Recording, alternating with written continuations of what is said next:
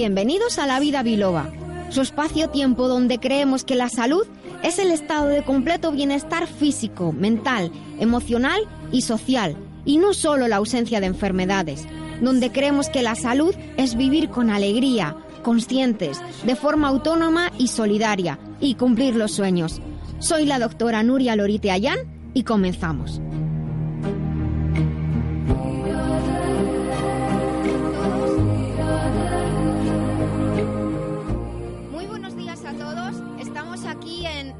Biloba en un nuevo programa. Hoy un nuevo día. ¿Hay algún problema? ¿Se escucha? ¿Sí? Vale, perfecto. Bueno, pues nada, las cosas que tenemos de estar en directo.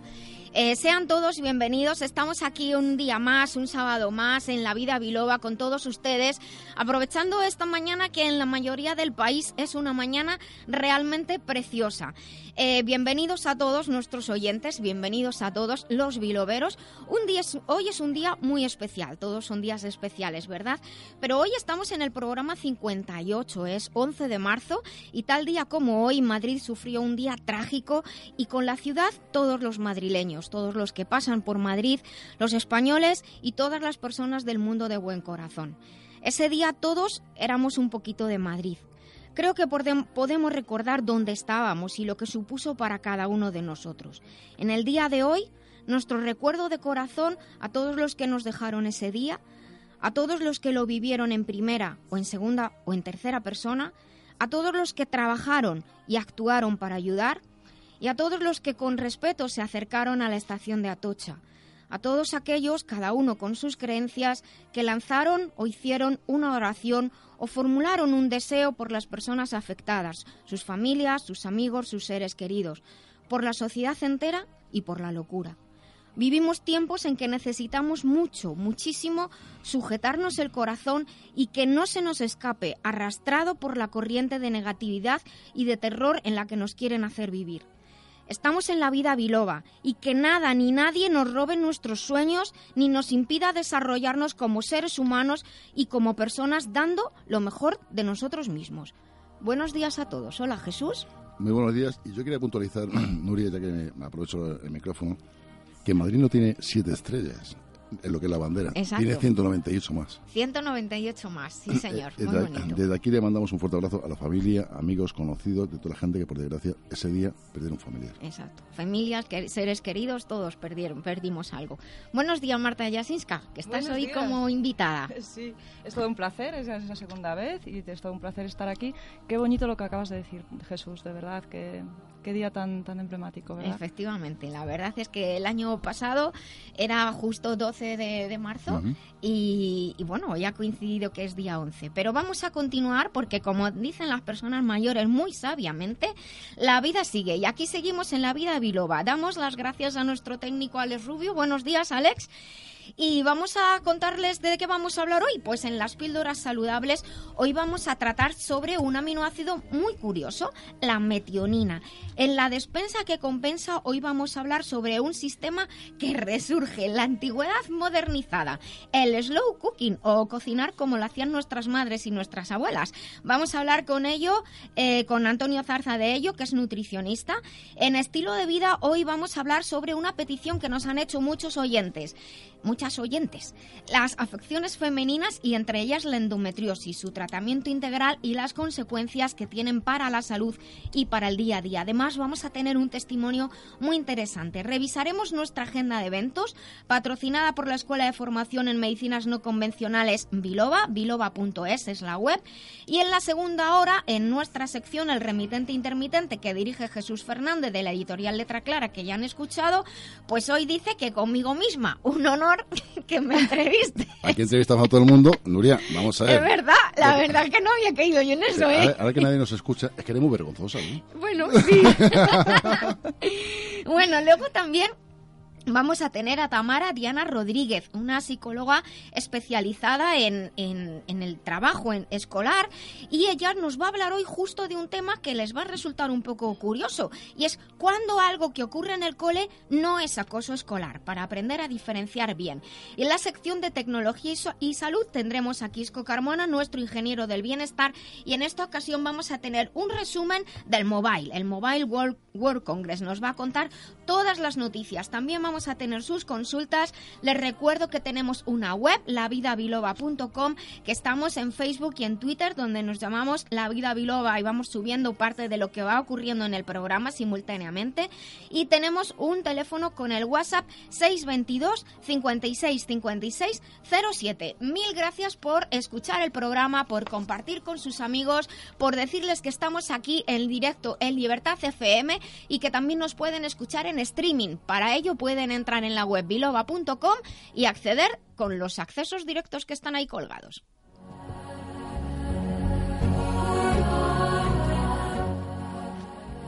Llama a la vida biloba, que con rigor y con humor te ayuda la doctora a que te encuentres mejor. Sea un dolor engorroso o un simple ataque de tos, 915757798 o 915757232. El otro día no lo he encontrado.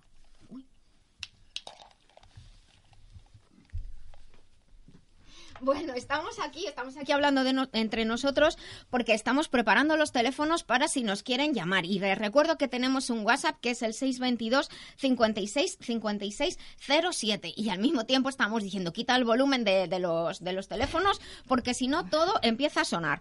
Y vamos a entrar ahora mismo en nuestra sección de píldoras saludables y vamos a hablar de la metionina. Eh, la metionina es uno de los aminoácidos esenciales. Los aminoácidos son las unidades que forman las proteínas y al decir que es esencial significa que no se puede sintetizar en el organismo y debe obtenerse a través de la dieta. La metionina es muy importante porque aporta azufre, azufre que necesitamos para el metabolismo normal en nuestro organismo. La metionina pertenece a un grupo de compuestos llamados lipotrópicos. Son sustancias químicas que ayudan al hígado a procesar las grasas o los lípidos. Otras sustancias de este grupo semejantes son la colina o el inositol, del que ya hemos hablado en el programa en el episodio 43 que pueden rescatar del podcast, el episodio 43 de La vida biloba. Nuria, ¿y nos podrías explicar cuál es realmente la función de la metionina en el cuerpo? Pues mira, como he comentado, la metionina es uno de los aminoácidos que contienen azufre en su estructura, también lo tiene la cisteína. La metionina es muy importante porque es un intermediario en la biosíntesis de los aminoácidos como la cisteína, la carnitina, la taurina, que algunos conocerán de las bebidas energéticas, y también de otras sustancias como la lecitina o la fosfatidilcolina y otros tipos de fosfolípidos necesarios para el sistema nervioso. La mayoría de las funciones de la metionina se relacionan con el hecho de que es un aporte de azufre y las enzimas del hígado que contienen en azufre son muy importantes para ayudar a detoxificar en el organismo. Si hay alguna deficiencia en la conversión de la metionina, pueden desarrollarse problemas en los vasos sanguíneos como la aterosclerosis, porque eh, la metionina ayuda a evitar el depósito de grasas en las arterias y en el hígado. Es muy importante también la metionina para una buena salud de las uñas y de la piel transporta la grasa, los lípidos que van por la sangre, hasta las células para utilizar esta grasa, estos lípidos, transformándolos en energía. Además, esto también colabora que la metionina pueda ayudar a conseguir un buen rendimiento muscular resulta de gran ayuda para disminuir las reacciones de los, eh, a los alergenos relacionados sobre todo con los alimentos. Se ha utilizado también en, en algunos trastornos psicológicos, como por ejemplo cuando estamos deprimidos, la metionina nos puede venir bien. Tiene también propiedades antioxidantes y algunos estudios muestran que la metionina incluso puede ayudar a la fertilidad y dicen, dicen que alargar la vida. Has dicho, Nuria, que hace falta incorporarlo en la dieta. ¿Cuáles son las principales fuentes de metionina? Los aminoácidos siempre es muy importante que, que los tengamos en una dieta, lógicamente una dieta equilibrada y saludable. Las principales fuentes de metionina son la carne, el pescado, los productos lácteos y los huevos. Claro, las personas vegetarianas y sobre todo las veganas han de tener en cuenta que pueden conseguir la metionina en las nueces, la soja, el germen de trigo, las semillas de sésamo, las almendras, lentejas y garbanzos. También se puede tomar como suplemento, de hecho hay suplementos que contienen metionina o incluso metionina sola. Lo podemos tomar antes de las comidas, aunque como siempre y como he dicho antes, lo más importante y lo básico es llevar una dieta saludable.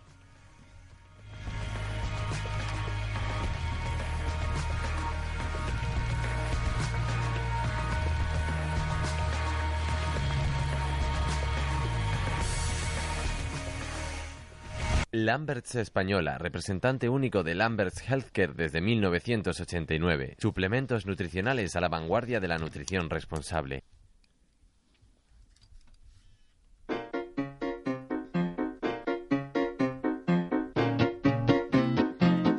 Bien, pues ya estamos en nuestra siguiente sección de- del programa. Estamos en la despensa que compensa. Y esta sección la hacemos desde hace mucho tiempo con nuestro querido Antonio Jesús Zarza, al cual hemos dejado en Antonio porque si no, con tanto Jesús nos armábamos aquí un lío. Sé que somos unos santos. Además, yo le hablaba, hablaba con él y respondías tú. Buenos días, Antonio. Buenos días, Nuria, ¿qué tal? Muy bien, ¿cómo te encuentras? Pues muy bien, muy bien. Aquí disfrutando del tiempo soleado y el calorcito que hace aquí por el sur ahora mismo. Pues eso, aquí también, aquí estamos de, de manga corta y mucha gente por la calle y mucha gente con el móvil y los auriculares escuchándonos, porque en la vida biloba nos pueden escuchar en streaming, pueden entrar en la web libertadfm.es y apretar en el botón de directo o entrar en la web lavidabiloba.com y tienen ahí también el acceso directo que le lleva al streaming. Pues hoy en esta sección de hoy vamos eh, a hablar, vamos a dar un pequeño giro a lo que hablamos normalmente y no vamos a hablar de alimentos en sí, sino vamos a hablar de formas de prepararlos. Hoy vamos a hablar de la diferencia que existe entre la comida estilo fast food y la comida estilo slow cooking, que parece aquí que me he vuelto aquí súper pija hablando en palabrejos. Es posible que nuestros oyentes hayan oído ya estos términos y tengan una ligera idea de lo que nos referimos. Y normalmente sí conocemos todo lo que es a fast food, la comida rápida, pero a lo mejor mm, algunos no han escuchado hablar de lo que es la slow cooking, la cocina lenta. Pues vamos a despejar dudas.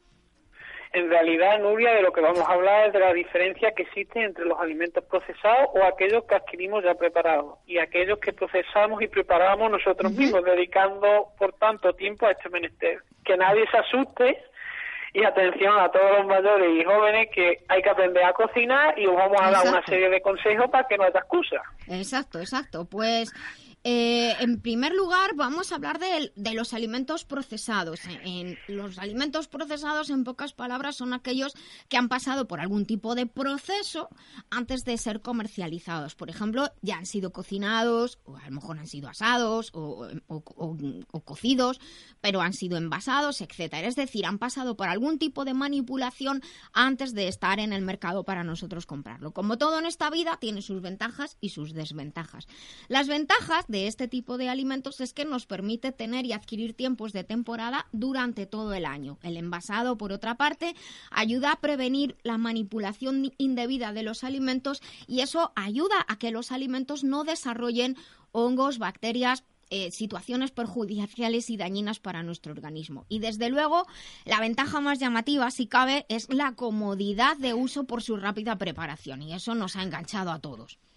Sí, Nuria, pero no todos son ventajas. Efectivamente. Porque, consum- porque consumir este tipo de alimentos a diario no es recomendable y vamos a explicar por qué. Venga. Uno de los factores más importantes y es conocido por muchos muchos de nuestros oyentes es el bajo valor nutritivo que presentan estos alimentos. Los tratamientos a los que son sometidos los alimentos, los aditivos que se le adicionan, conservantes, entre ellos el azúcar, hace que no sean alimentos recomendables para consumir a diario, a pesar de la comodidad de su uso, puesto que a la larga se genera algún, algún tipo de problema en nuestro organismo.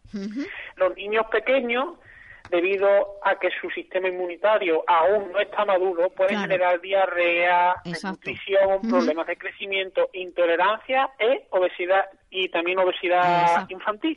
Claro que sí. Normalmente son alimentos a los cuales se les suele añadir, suelen contener y por eso hay que mirar las etiquetas, gran cantidad de saborizantes o potenciadores de sabor, entre ellos algunos con sodio, que provoca, puede provocar una elevación de la tensión sanguínea. Entre ellos, por ejemplo, el glutamato de sodio incluso puede dar una serie de problemas muy específicos. También suelen contener bastante azúcar y harinas refinadas que no son recomendables, sobre todo para aquellas personas que, como estaba diciendo Antonio Jesús, padecen diabetes o exceso de peso. Nuestro estilo de vida actual, con poco tiempo libre y un nivel de estrés altito, digamos, hace que escojamos la utilización de los alimentos procesados para nuestra eh, alimentación, pero hay que concienciarse de que esta no es la recomendada. Y es que, eh, a pesar de nuestro estilo de vida, podemos cocinar. Sí, podemos cocinar alimentos frescos de manera también rápida y poco laboriosa. Y hoy vamos a daros algunas ideas de cómo hacerlo. A ver, cuéntanos, Sí. Antonio. En la actualidad, como sabemos, Nuria, la tecnología crece de manera exponencial. Que nos lo Continua- Quisco, desde luego. y que continuamente están sacando nuevas innovaciones al mercado. Pues, actualmente en el mercado existe una serie de menajes de cocina que nos ayuda a preparar esos guisos y platos que suelen llevar mucho tiempo de preparación a la antigua usanza, Exacto. pero que se pueden hacer de manera rápida y sencilla. Ah, Son un tipo de ollas que nos Ujú. ayudan a realizar la comida mientras estamos fuera o mientras estamos haciendo algo. Son llamadas, las llamadas ollas de cocción lenta o ollas crock pot. crock Son parecidas. Son parecidas a una olla a presión, pero que cocinan muy lento y de modo que podemos preparar esos guisos tradicionales de esos que nos hacían nuestras abuelas y están tan ricos y se tardan exacto. un mogollón de tiempo en hacer. Ahí sí. Pues eso, se pueden hacer con este tipo de ollas. Son muy intuitivas e introduciendo los ingredientes frescos y seleccionando el tipo de cocción que queremos hacer, la olla nos los hace todo bueno. y tendremos la comida preparada a la hora del almuerzo. La gran ventaja de preparar la comida de esta manera es que consumimos alimentos frescos que presentan una gran calidad nutricional y que los alimentos procesados. Más Y elevada además- que los alimentos procesados, claro. Y además la forma de prepararlo hace que los nutrientes no se pierdan o se destruyan. Y vamos, en definitiva que la temperatura también la que se cocina la, los, Los alimentos, alimentos, es baja sí. y se da, y esto hace que no se pierdan nutrientes. Claro, se realiza a, a fuego, lo que se llama fuego lento, a fuego bajo.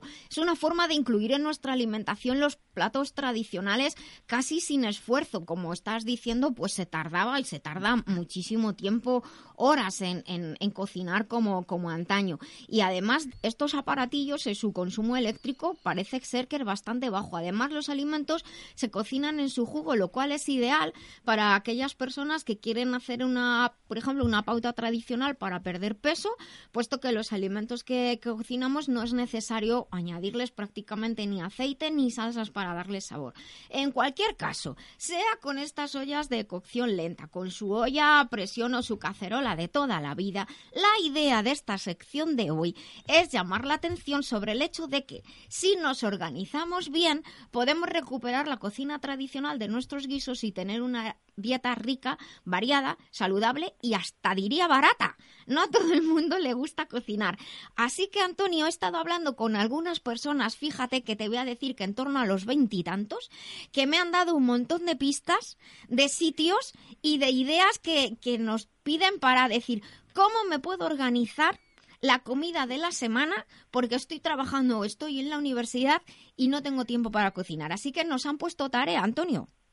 Pues sí, habrá que hacerla. tenemos que darles ideas y les vamos a ir dando ideas para que después de todas, de pronto, hasta disfruten de preparar su comida y se vuelvan unos alquimistas de en la cocina. Pues nada, Antonio, nos han dejado tarea, chico, así que nos tenemos que poner a ello, que aquí en este programa hacemos caso de todas los, las, recom- las recomendaciones, las ideas y las consultas que nos hacen nuestros oyentes.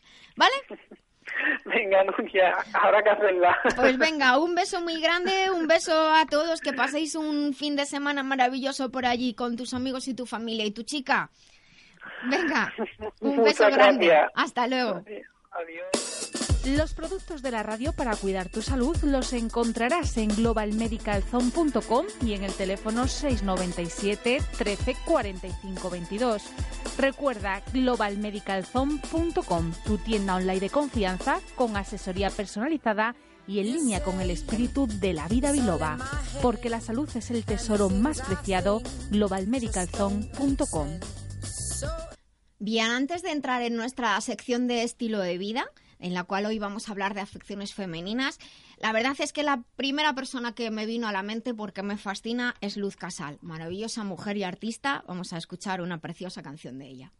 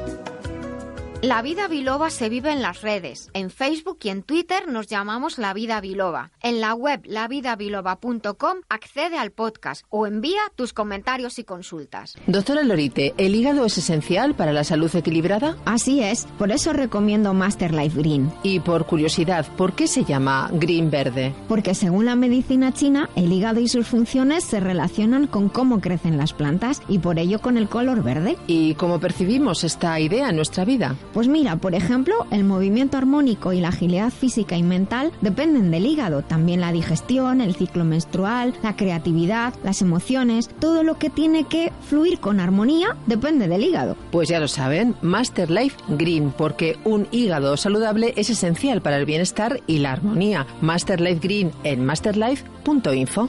Master Life, maestría para cada momento de la vida.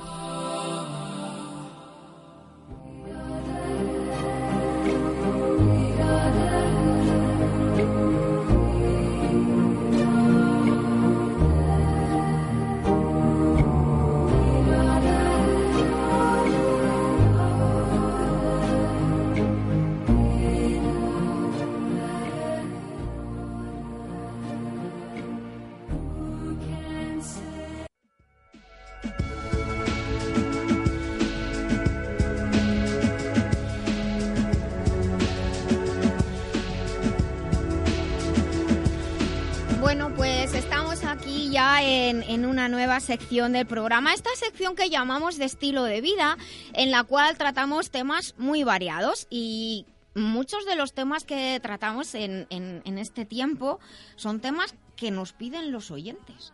Y en esta en este momento son las oyentas. La que, que me encanta eso de oyentes. Todo es que se masculino y femenino. No sé, la verdad es que no. no es- a mí me parece un rollo. Mira, eso es la ley de paridad y todo el rollo. Eso, perdón, eso es un invento. Le- o sea, en el tema de las palabras. Sí, sí, sí. en el Esa tema de es la las palabra. A Vamos mí, sinceramente, yo no me siento mal porque, porque no digan la palabra masculino y femenino. Yo me doy por, por nombrada. Nuria, tú cuando, por ejemplo, en Facebook pones todos, te por hecho que es masculino o femenino. Exacto, sí. No, no es que ahora tienes que poner todos, todas. No, y menos con la arroba. Efectivamente. O sea, que a mí no me, sinceramente, no me gusta. Por eso decir que vamos El otro día, un inciso solamente, hablando del tema de que hoy era el, el 11 de marzo, pues se hablaba de las víctimas. Y iba yo en un taponazo ahí que iba en la M40 y dije, no dicen víctimas y víctimos. Efectivamente, sí, sí, sí, sí. Claro, porque Sí, sí. Ahí, Sí, sí. claro, la palabra es femenina. Claro. Entonces no se dice víctimas y víctimos. Entonces hay Sí, un poco ahí sí, de incongruencia. Bueno, Sí, vamos sí. a Nuria, dejarlo. perdona, perdona. Eso, No, no, hablando, no. hablando de víctimas y, hablando de víctimas y víctimos, yo me gustaría dar eh, lo que es un, gra- un grato placer para mí. Hmm. A lumbreras o a la lumbreras, singular, Ah, mascu- Llaman al universo Sí, del, del cual, es decir, esa señorita o ese señorito, del cual está financiándose a través de nuestros impuestos, que ha prohibido lo que es, dijéramos, estacionar lo que es en el centro de Madrid. Exacto. Pero señor Lumbreras, por favor, si me está escuchando, haga el favor, por favor. Circular todos, pero también en los parkings se puede aparcar y eso nos está costando el doble de dinerito. Campeones, campeones. No, eh. Señor Lumbreras, por favor, aparte de darse la pasta muerta, piensa un poquito. Ya está, te has. Perfectamente. Yo lo he dejado también por ahí en Ciudad Universitaria, tirado el que, coche. es que el, el ingeniero este que tenemos aquí, resulta que no te, es decir, no te impide Aparcar. circular, pero te- tampoco te impide pagar en los parques públicos, pero en los privados, es decir, lo que es en la calle, sí. Exacto, exacto. Ingeniero, por favor, cambie de profesión. Bueno, ya se ha desahogado Jesús. Señores y señores, es muy importante desahogarse. Muy importante. Sacar lo que uno tiene dentro. Yo siempre lo explico en mis clases. Sabes que el hígado sufre mucho cuando no somos capaces de expresar lo que sentimos y también de expresarlos como en orden, con armonía, como has hecho tú ahora, Sí, que sí. podías haber montado un pollo tremendo y no lo has hecho. Simplemente que hay muchos ingenieros que se están dándose la pasta. Bueno, pues nada, nosotros ahora vamos a hablar de otras situaciones que, como digo, nos han perdido nuestros, nuestras oyentes. Y, Y que oyentes. y oyentes y oyentas y, y es que eh, las mujeres padecemos una serie de enfermedades relacionadas con el ciclo menstrual y aquí no puedo decirlo en masculino porque hasta ahora vosotros no tenéis la menstruación Sí, lo tenemos algunas en la cabeza, ¿verdad? bueno, de todas maneras la sufrís de manera indirecta, Sí, sí, sí, entre sí. comillas lo de sufrir, porque ahora voy a hablar de eso. Y voy a preparar un tema que, o sea, voy hablar un tema que, que me han pedido, concretamente me pidieron, Nuria, ¿puedes hablar de la endometriosis y de cómo tú trabajas la, endometriosis en, la consulta? Doy muchas conferencias desde hace muchos años sobre la salud en, en la mujer y de manera muy especial, pues precisamente sobre el tema de la endometriosis, porque la endometriosis es una enfermedad realmente muy grave. Eh, esta enfermedad es una alteración del endometrio. El endometrio es una parte de- del cuerpo, que es la parte interna del útero, que crece durante, durante a lo largo del ciclo menstrual. En la primera fase del ciclo, lo que hace el endometrio es reproducirse, replicar células, y en la segunda parte esas células que se alimentan mucho, pues crecen y se hacen más, más grandes. O sea, primero se multiplican y luego crecen. Y luego lo que ocurre es que si no hay un embarazo, pues lo que ocurre es que sobreviene la menstruación y entonces perdemos sangre y el endometrio se dice que es una palabra preciosa que me encanta, que es el endometrio se deflora. ¿Tú sabías esa palabra? No. Como que la flor que se cae. Ay, qué bonito. Qué bonito, para que veas. La próxima vez que te venga la regla, pues lo veo más romántico. bueno, pues entonces, ¿qué ocurre? Que las personas que, que tienen endometriosis, las mujeres que tienen endometriosis, ahora me voy a poner seria, el problema es que algunas células del endometrio se desplazan a otras partes de- del cuerpo, normalmente suele ser cerquita, en las trompas, en los ovarios, pero hay algunas que se mueven a través del torrente sanguíneo más lejos y se pueden quedar implantadas en el intestino, en, en el recto, incluso en los pulmones. Y eso es muy grave. ¿Por qué?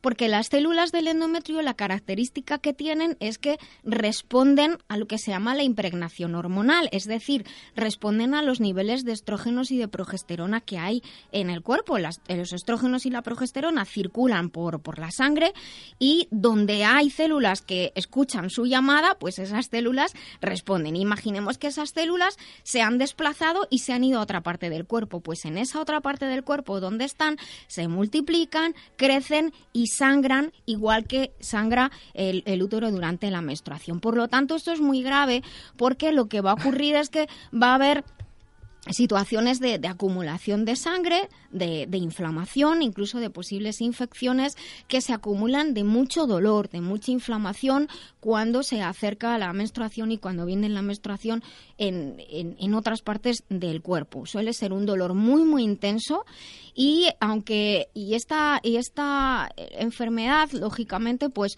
puede empezar a afectar a mujeres jóvenes, es lógico que sea en, en edad menstrual, y antiguamente, ahora ya no tanto, se llamaba menstruación retrógrada. A la endometriosis se le llamaba menstruación retrógrada. ¿Por qué este nombre?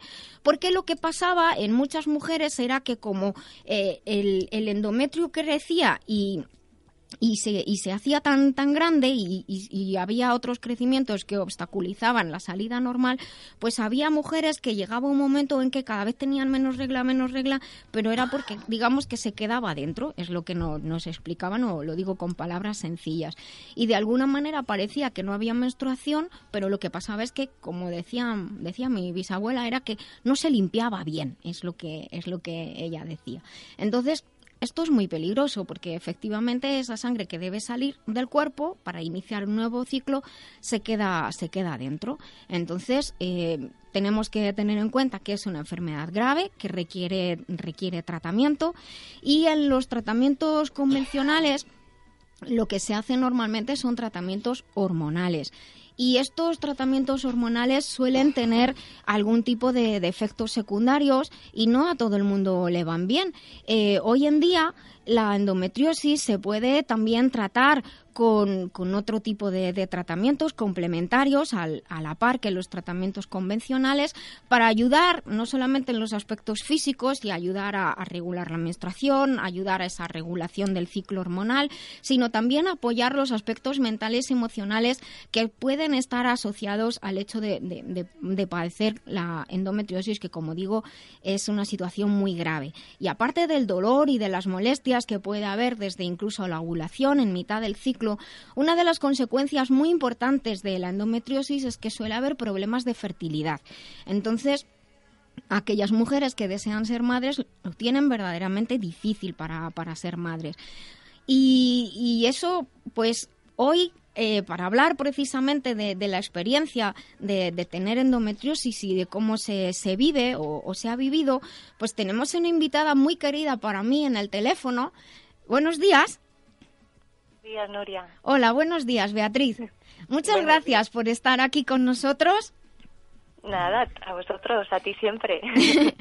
Bueno, eh, Beatriz, eh, nuestros oyentes creo que les gustaría saber de primera mano de alguien que, que- que ha padecido endometriosis, pues com- que puedas compartir con tus palabras y tu experiencia para que otras personas, otras mujeres que puedan verse afectadas puedan eh, saber que no son ellas solamente las que sufren, que hay muchas mujeres y también conocer cómo ha sido tu experiencia, como digo, con tus propias palabras, cómo comenzaste, qué, qué, qué pasó al principio, cómo te sentías.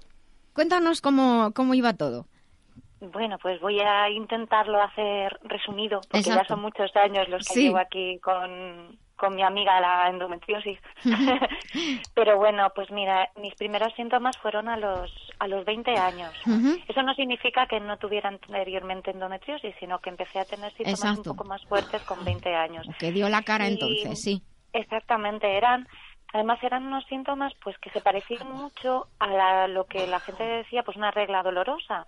Pues tenía, pues a lo mejor me bajaba más fuerte, me dolía muchísimo la tripa y tuve un par de episodios de desmayo por el dolor. Vaya, y en ese momento sí. es cuando ya acudí al médico, vamos, eh, de estas veces que te acompaña tu madre y esas Sí, cosas. sí, claro. Y me dijeron, tienes una manchita eh, de sangre en el ovario derecho y se llama Sí. endometriosis no me explicaron más. En ese momento la persona que me lo diagnosticó no me explicó más lo, lo que era. Y como realmente yo no tenía no tenía después unos síntomas mucho mayores que esos, que los de una regla dolorosa que conseguía mantener a raya con los analgésicos, pues no me preocupé más. ¿No te, no te estuve- explicaron ni te pusieron tratamiento especial? No, en ese momento no. Además, todavía yo no sabía de la existencia de las unidades de endometriosis que hay en ciertos hospitales, Hospitales, o sí. médicos especialistas. Exacto. Yo no sabía. Realmente, como a mí no me no me suponía un cambio muy importante en mi vida, pues continué con ello para adelante. Pero ¿qué ocurrió? Pues que, mm, que un poquito más adelante me recomendaron tomar la píldora anticonceptiva pues para parar un poquito lo que era esta enfermedad. Hubo Claro. una ginecóloga que me la explicó un poquito más. Dice, mira, no está demostrado que la endometriosis pare con tratamiento hormonal, pero tenemos que probar para que vaya mejor. Exacto. En ese momento, pues yo hice hice caso de eso. Para evitar que, que haya demasiado cambio hormonal. Esa era- sería es. la idea, sí. Eso es. Tomé la píldora anticonceptiva durante ocho años, más o menos en los cuales, pues bueno, tuve una vida con una calidad de vida normal. Normal hasta que bueno mi pareja y yo decidimos que queríamos ser padres y dejamos de vamos dejé el anticonceptivo Claro. Y es ahí cuando cuando sobrevino todo el problema. Pues de hecho porque aunque solo se me, se- me seguían viendo en ecografía el el quistecito que había en el ovario derecho pues yo no me quedaba embarazada. Y así estuvimos dos o tres años con el intento de, de embarazo. Hasta que hubo un médico, ya acudimos a un especialista en endometriosis, me dijo, mira, te voy a meter a quirófano para quitarte ese trocito que, que tienes y para observar cómo están tus trompas y cómo es tu estado general. Claro. A ver si había Entonces, evolucionado. Sí, y bueno, ahí fue la cruz, fue que, que entré en quirófano en principio con una operación que iba a ser muy breve y de la que iba a estar en casa esa misma noche a una operación en el que me dieron que tenía una endometriosis de grado 4, que es una endometriosis ya muy severa, Muy avanzada, con, sí. Con afectación intestinal.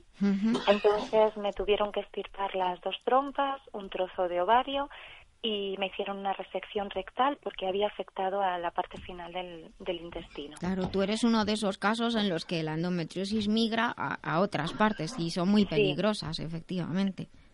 Sí, evidentemente yo cuando desperté, pues imagínate el shock que tuve cuando me dijeron que ya no podía ser madre de manera natural. Ya me imagino. Y, y no solo eso, sino que la recuperación ya era importante, era una operación seria Mm. y que bueno, a partir de entonces sí que tendría que tomar un... la- Después de la operación me mantuve tranquila porque recién operado te han quitado todo lo que han podido, Sí. pero a partir de ahí tendría que, que hormonarme más seriamente. Exacto. Y, y bueno, pues eh, estuve un tiempo de esa manera hasta que pues mi marido y yo seguíamos con la idea de poder tener hijos y Sí. nos sometimos a un, a un tratamiento de fecundación in vitro. Y ese, bueno, ese no, no fue nada fácil, estuvimos pues con cuatro o cinco intentos hasta que me quedé embarazada de mi, de mi primer niño. Qué bien.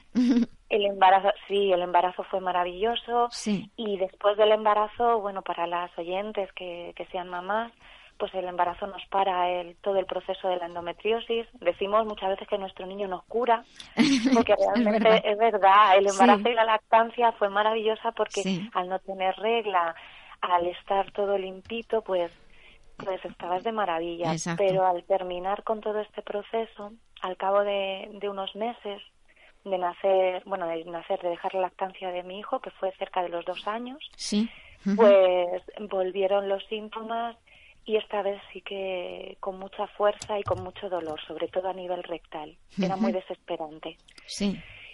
Fue cuando volví a, a la consulta de endometriosis y ya me dijeron que, que había que hormonarse, pero Ujú. muy agresivamente. Ujú. Era una hormonación en la que hacía una especie de, de sustitución a la regla Sí. o incluso se eliminaba Sí, para paralizar totalmente el funcionamiento de los ovarios. claro. Y que no, que no se estimulara más el un- endometrio. una- Ujú. Exactamente. Yo estuve un tiempo probando. Tomé unas hormonas, pero no solo me afectaron a nivel físico, porque yo manchaba a diario. Me dijeron que podía ser normal, pero yo tenía un manchado a diario. Efectivamente no tenía dolor, pero estaba muy bajita de Muy débil, ánimo. claro. Muy débil a, a nivel pues personal y luego tuve rasgos rasgos depresivos Claro. porque toda esta, esta cantidad de hormonas, pues hay mujeres a las que nos afectan muchísimo a nivel anímico. De forma que perdí la conciencia de mi enfermedad, de mi dolor, de quién era yo, porque cuando me levantaba por las mañanas, pues había días que no tenía ganas ni, De ni de enfrentarme a la vida del día a día. Vaya. Y. bueno, perdón, ¿No? sí, es que estoy hablando yo mucho de No, te- no, no, nada, no, sí, sí, lo estás, eh, nos te estás compartiendo una experiencia maravillosa. Estoy segura de que muchas mujeres que nos están escuchando, así como posiblemente pues hermanos o parejas de, de o madres o padres de, de mujeres que tengan endometriosis, se sienten identificados. Como el, el tiempo que va pasando y tenemos que llegar luego las noticias, lo que te quería preguntar es, eh, después de, de todo este de todo este proceso tú tienes tú tienes tu niño pasas por esta este, esta situación de, de depresión que me dices eh, decides probar otro tipo de tratamiento y, y haces acupuntura. Cuál cuál ha sido tu experiencia eh, a partir de entonces ha habido Bueno. cómo ha- cómo han sido cómo te has sentido Pues ha sido para mí un cambio radical en mi vida. Desde que decidí en ese sentido dejar la hormonación, porque yo no podía con ella, no porque otras mujeres no puedan. Yo Exacto. no digo que dejen sus tratamientos, por supuesto, pero sí que mm, que hay otras opciones en las que de manera complementaria o de manera sustitutiva, como ha sido en mi caso, eh, todo mejora mucho más. Yo desde caso que fue con un- mi tratamiento, tu caso fue un caso muy especial Mm, la vida me cambió. La vida me cambió, a- pero absolutamente a todos los niveles. Dejé de tener esos dolores tan frecuentes que tenía en el recto que me impedían ir al trabajo, que me tenían desesperada. Bueno, la- las chicas que me estén oyendo saben que es una enfermedad muy dolorosa y muy incomprendida también. Porque nos dicen, pues te dolerá la regla. No, es que no es un dolor normal. Exacto, Es una es un- cosa que no te deja vivir. como te desgarra totalmente Pues el tratamiento para mí fue mm, una, un descenso del dolor muy, muy, muy grande, una, un control de la enfermedad por parte de mí misma, de volver a encontrarme en mi cuerpo, de volver a sentirme yo y de poder saber lo que me estaba sucediendo, mm, pues también fue, fue brutal ese avance y de estar mejor. Bueno, tanto es así que, que decidimos volver a, a ser papás y, y estoy embarazada de nuevo. Muchas Y el- felicidades. Vamos, muchísimas gracias. Y el tratamiento, sin duda, tanto mi marido como yo lo hablamos, ha sido determinante. Pues el, el cambio de ese tratamiento ha sido determinante en que ahora pueda volver a estar embarazada. Pues la verdad es que, mira, me, me da muchísima alegría. Te agradezco mucho, Beatriz, que, que- que hayas estado con, con nosotros compartiendo tu, tu experiencia, porque has dicho cosas muy importantes con respecto a la endometriosis. Hay muchas afecciones que, que son físicas, pero que implican mucho la parte emocional y mental, y la endometriosis es una de ellas. Y como dices, desgraciadamente, y digo, lo digo con, con, con el corazón, las mujeres estamos quizá demasiados acostumbradas a sufrir. No sé, Marta, Sin si tú tienes esta experiencia, pero es como que damos por hecho que tenemos que sufrir, que la regla tiene que doler y nada más lejos de la realidad. O sea, hay un cambio en el cuerpo, eso es así porque vivimos un ciclo, pero no como para sufrir tanto. Y hay muchas mujeres que, sufren todos los meses, incluso hay mujeres que sufren, aparte por la endometriosis, por otra serie de afecciones como los ovarios poliquísticos, la mastopatía fibroquística o el síndrome premenstrual y a veces se une todo y eh, no hay que sufrir, no, no, no estamos hechas para sufrir. Ese que me gustaría que fuera mi mensaje y una cosa que he apuntado que has dicho muy importante, volver a sentirme yo, tener el control de tu vida y no al revés, que no el cuerpo Eso te esté, duda. te esté controlando a ti. Pues nada, Beatriz, sé que estás con tu familia hoy. Muchísimas Sí. gracias por compartir estos minutos con, con nosotros. Te estoy muy, muy agradecida. Eh, muchas Bueno. felicidades por el nuevo bebé que va, que va a llegar y que, y que, y que siga todo yendo muy bien. Muchas gracias. Un abrazo para, para todos y enhorabuena por el programa. Muchas gracias, Beatriz. gracias.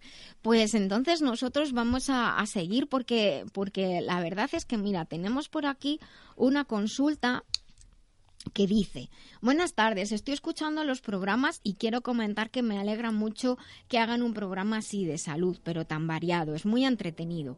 Quisiera plantear una duda, cada vez, cada mes, perdón, cuando me va a venir la menstruación, cojo unos dos kilos. Antes los perdía fácilmente, pero ahora parece que cada vez me cuesta más perderlos no se pierden solos, quiero decir. Me cambia mucho el humor, estoy muy, muy sensible y me enfado por nada. A ver si me puede ayudar de alguna forma y quedaré muy agradecida. Bueno, no nos ha puesto su nombre, nosotros siempre respetamos la, la intimidad de, de las personas. Y a veces incluso aunque nos ponen el nombre entero, solamente decimos el nombre de pila, cada uno sabe ya la pregunta que, que ha formulado. Eh, es muy importante lo que nos está contando, pues tiene toda la pinta de ser un síndrome premenstrual. Y el síndrome premenstrual, para aquellos que quizás oigan estas palabras por, por primera vez, se refiere a una serie de cambios que ocurren siempre antes de la menstruación y que con el primer día de la menstruación ya desaparecen. El síndrome premenstrual puede ocurrir desde dos días, 48 horas antes de, la menstruación, hasta algunas mujeres desde el momento de la ovulación, es decir, dos semanas normalmente, día arriba, día abajo de la menstruación. E incluye cambios eh, físicos, incluye cambios mentales, incluye cambios emocionales. De hecho, pues muchos oyentes y muchos oyentes cuyas mujeres cercanas tienen cambios emocionales antes de la menstruación, pues dirán, es verdad, eso, eso pasa. Y, es cierto que hay un cambio eh, emocional, pero también está relacionado con que hay un cambio hormonal muy grande en el cuerpo. De hecho, la menstruación viene porque 48 horas antes estamos en niveles mínimos de estrógenos y de progesterona. Yo digo muchas veces que parece que que el cuerpo no te sustenta, que el cuerpo no, no, no parece que no te deja actuar de otra manera más que enfadarte, ponerte sensible. ¿A ti te pasa, Marta? Totalmente. Sí, entonces yo a veces a los chavales jóvenes les digo eso. Cuando veis que las chicas están así raras, que se comportan raras, no las hagáis caso, que luego se pasa. No se dice eso de te va a venir la regla porque vamos, te la ganas, tú callado como una mosca.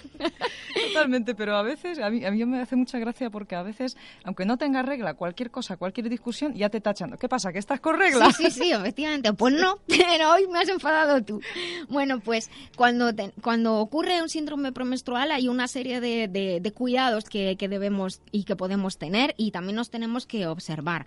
Es muy importante, aunque se tengan muchas, muchas ganas de dulce, evitar el azúcar refinada. Es mejor tomar alimentos como fruta o incorporar legumbre, lo que se llaman azúcares lentos, el pan que sea de harina integral para obtener hidratos de carbono, porque es verdad que en esos días antes de la menstruación el cuerpo se, muere por dulce en muchas mujeres y es porque hay una intolerancia, una intolerancia a la insulina pasajera. Las vitaminas del grupo B nos vienen bien y también el, zinc. Por eso mucha gente se muere por comer chocolate en, en puro en esos días antes de la menstruación. Pero cuidadito si se tienen dolores de cabeza porque lo que se arregla por un lado se estropea por otro. Hacer ejercicio moderado es importante, ayuda a movilizar los líquidos y mejora el estado de ánimo. Y como eh, apoyo le recomendaría Master Life Green durante todo el mes. Master Life Green tomando 20 mililitros mejor por la noche.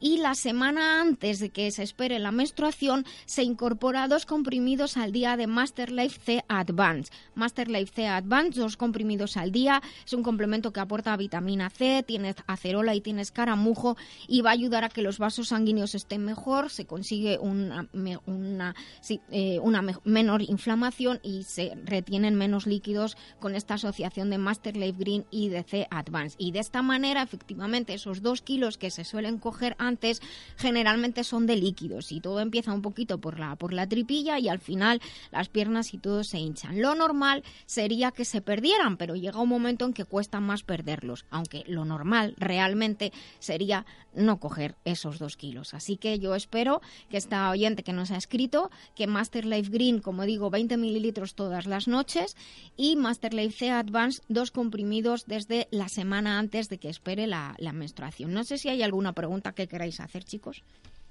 Dime. Mira, Nuria, a mí se me, se me ha ocurrido una, una cosa ahora mismo. Yo reconozco que cuando, cuando estoy con la menstruación se me quitan las ganas de hacer deporte. Hmm. ¿Tú recomendarías hacer deporte esos días? Pues mira, te lo cuento con un ejemplo de una paciente que tuve hace muchos años. Hacía deporte, pero no mucho. Sin embargo, en los días de la menstruación, por aquello de que no le dijeran, no vienes que eres una floja que estás con la regla, se iba a escalar. Y luego, de hecho, ya tenía muchos problemas físicos y yo le dije, pero si es que estás con la menstruación, estás perdiendo sangre, no tienes por qué irte a hacer ejercicio. O sea que yo opino que es mejor reposar. Es verdad que según el tipo de ejercicio que se haga y el nivel al que se esté haciendo deporte, pues hay veces que es inevitable, pero en la medida de lo posible esos días es mejor descansar, porque estamos gastando una energía y una sangre que estamos perdiendo por otro lado. Sí. Y otra cosita, porque he visto Dime. que, que, que, bueno, has hablado de, mucha, de mucho aporte alim- alimenticio, ¿no? O sea, muchas cosas que deberíamos tomar estos días. Y entiendo, bueno, doy por hecho, ¿no? Mucha agua, ¿verdad? Muchos líquidos. Eh, no necesariamente, porque No. se están reteniendo, se están reteniendo líquidos. Sí que hay que Ajá. beber líquidos en general, pero lo mejor es controlar que los hidratos de carbono sean hidratos de carbono lentos. Eso es lo Ajá. más, lo más importante.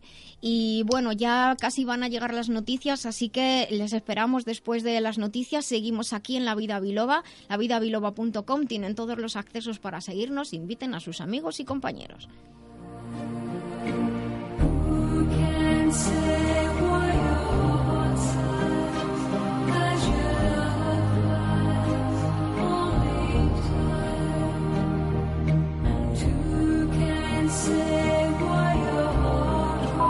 Estamos escuchando La Vida Biloba porque todos queremos vivir más y vivir mejor. Llama a la vida biloba, que con rigor y con humor te ayuda la doctora a que te encuentres mejor. Sea un dolor engorroso o un simple ataque de tos, 915757798 o 915757232. Bueno, pues ya estamos en la segunda hora del programa. Muchas gracias a todos los que siguen con nosotros y bienvenidos a los que se incorporan aquí a la vida biloba en esta segunda hora. No habíamos podido comentar los eventos porque estaba tan interesante lo que estábamos hablando sobre la endometriosis, las afecciones femeninas, que lo hemos tenido que dejar para ahora. Simplemente recordarles que en la web biloba.es tienen una serie, pueden solicitar una serie de vídeos tanto divulgativos como formativos, por ejemplo, cómo preparar un botiquín natural, uno sobre síndrome de fatiga crónica, fibromialgia, de hecho también hay uno sobre endometriosis, hay diferentes seminarios y conferencias grabadas que pueden solicitar, como digo, en la web biloba www.masterlife.es. Y nada más, si ustedes quieren anunciar sus eventos en, en nuestro programa, pueden solicitárnoslo a través de la web lavidabiloba.com. Y les recordamos a nuestros oyentes que tenemos un WhatsApp abierto, el 622 56 56 07, y que en esta segunda hora, pues el remitente intermitente me la ha jugado, ahora verán ustedes por qué. Tenemos a Tamara Diana Rodríguez Rabadán, psicóloga. Buenos días, Tamara. Hola, Acércate al micro, días. que si no, no se te oye. A ver, tú contesta y luego te pones los auriculares. Buenos días. Buenos días. Vale, con ella vamos a hablar, es especiali- está especializada en, en todo el tema de, de escolar, por así decirlo, y como habíamos comentado en, en el sumario en la primera hora, con ella vamos a hablar, a diferenciar cuando no es acoso escolar. Eso también es muy importante, cuando quizás estamos confundidos y es simplemente el comportamiento. Jesús nos hablará también del tiempo que va a hacer según el calendario zaragozano y con Quisco Carmona vamos a tener un resumen del Mobile, el Mobile World Congress y Quisco nos va a comentar precisamente las novedades eh, más importantes de este congreso. Así que vamos a, a continuar con el programa. Mantener la salud de forma integral atendiendo al cuerpo, mente y emociones es un camino que realizamos con Master Life. Master Life es una línea de complementos nutricionales creados con casi 30 años de experiencia en el cuidado del bienestar integral, con responsabilidad y uniendo ciencia y tradición. Encuentra más información en la web masterlife.info. Master Life, maestría para cada momento de la vida. Todo lo necesario para los profesionales de la salud, también tecnología y materiales de fisioterapia y acupuntura de primera calidad con total seguridad en globalmedicalzone.com. Te ayudamos en todo lo necesario para tu práctica diaria. Encuéntranos en globalmedicalzone.com y en el teléfono 697 13 45 22. Porque el bienestar de muchas personas depende de ti. globalmedicalzone.com.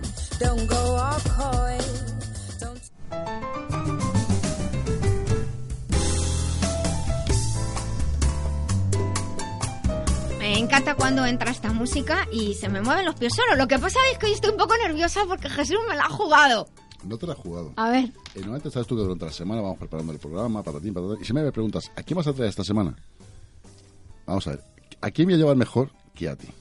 Muchas gracias. A ver, a ver, todo el mundo te oye hablar. Por, aquí te pones a hablar, bla, bla, bla, bla. Pero vamos a hablar un poquito de Nuria Lorita Jan, ¿vale? Vale. De su libro, de su último libro titulado Las bases de la medicina china, concretamente fisiología. De hecho, precisamente, ha habido una cosa, Nuria. Del cual eres tú el editor, claro, hay que Ah, sí, decirlo. no sabía yo. Eh, es curioso porque eh, precisamente tú antes estabas hablando sobre el tema de la endometría y con todo esto con, con Marta. Endometriosis, sí. O endometriosis. Eh, y da la circunstancia, dice, no, es que en la BBC, en ciencia, salgo muchas veces en Internet. Sí, Es decir, que es curioso. Tú hablas de los demás, pero tú no hablas nunca de tu trabajo. no. A ver, mira, ya. Bueno, pues me toca a mí psicoanalizarte. Venga, Vamos va. a empezar. A ver. ¿Quién es Nuria, quién es Nuria Lorita Jan? Bueno, pues es madrileña, nació en el año 64. La doctora Nuria Lorita Jan se interesa desde muy joven por las plantas medicinales, los sistemas y las técnicas ancestrales de la curación. Los temas de energías sutiles, la física, la química y la bioquímica.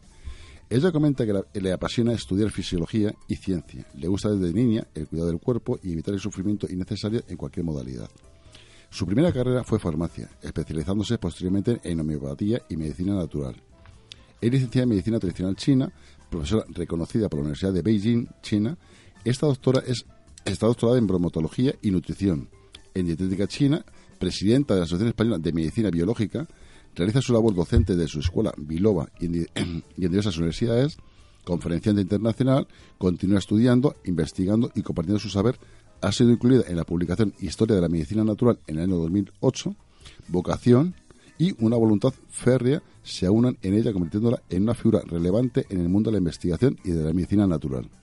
Ahora vas y lo cascas. Nuria, lo que es asombroso, mira, precisamente la semana que viene mm, estás en la República Checa, que me Exacto. estabas comentando, das una Mm. conferencia. Y un seminario durante tres días. ¿De qué va el seminario, Nuria? Pues el seminario es en la escuela más importante de medicina china del país. Me invitaron hace un año y medio, de hecho. Eh, pues va a tratar sobre mi investigación precisamente en, la salud en la mujer. Eh, hace muchos años que, que trabajo todo lo que es el campo de la inmunomodulación, de los, las alteraciones del sistema inmunológico y, y pensando en creo que soy muy buena combinando sistemas distintos de pensamiento, lo digo con toda humildad. Y entonces, al- también al ser muy, muy curiosa, lo que me pasó era que empezaba a haber muchas alteraciones inmunológicas para las cuales la, la- digamos que la explicación que había no me terminaba de convencer porque había eh, alteraciones físicas, mentales, emocionales y cómo se explica eso. Y entonces lo que ocurrió fue que gracias a los conocimientos en medicina tradicional china pude encontrar una relación entre enfermedades aparentemente no relacionadas y lo que hice fue pues eh, ponerme a investigar y, ver si realmente existía, yo planteé una hipótesis, eh, planteé una hipótesis de relación entre enfermedades como el síndrome de fatiga crónica, la fibromialgia, los quistes ováricos, los miomas, la endometriosis y el cáncer, y la hipótesis que yo propuse se confirmó. Entonces, claro, esto daba lugar a un tratamiento diferente y algo muy importante, a un trabajo de prevención. Y a lo que voy precisamente es a contar esto a profesionales de la salud, tanto de medicina china como de medicina convencional, para que, para que aprendamos que hay otra manera de ver la salud, de ver la enfermedad y, y sobre todo creo que es muy importante, teniendo el conocimiento, eh, ayudar a prevenir, que, que como decíamos antes en la primera hora, no hay que sufrir innecesariamente, ya la vida nos da muchas sorpresas. Nuria, una preguntita. Yo, por ejemplo, eh, eres la- lo que dijéramos la gerente de la vida biloba. Ujú, Que es de una- la vida biloba, sí. Sí. ¿Qué, qué es la vida biloba realmente? Bueno, la vida biloba eh, surge como un derivado de, de biloba, que es la, la marca que, que aúna todas las actividades que hago, tanto la parte de consulta como la parte docente de investigación y comunicación o diseño de productos. Y la vida biloba, pues fue muy curioso porque es algo que, que se le, ese nombre, esa frase realmente se le ocurrió a mi hijo. Y hizo un cartel donde puso, eh, en la consulta donde yo trabajaba hace, mucho, hace, hace muchos años, y puso eh, Biloba, él decía, Biloba lo que tú enseñas, mamá, a, a tus pacientes y a los alumnos es un sistema de vida. Eso es la vida Biloba. Y entonces él puso, la vida Biloba, tu vida, ven. Ese fue mi eslogan durante mucho tiempo.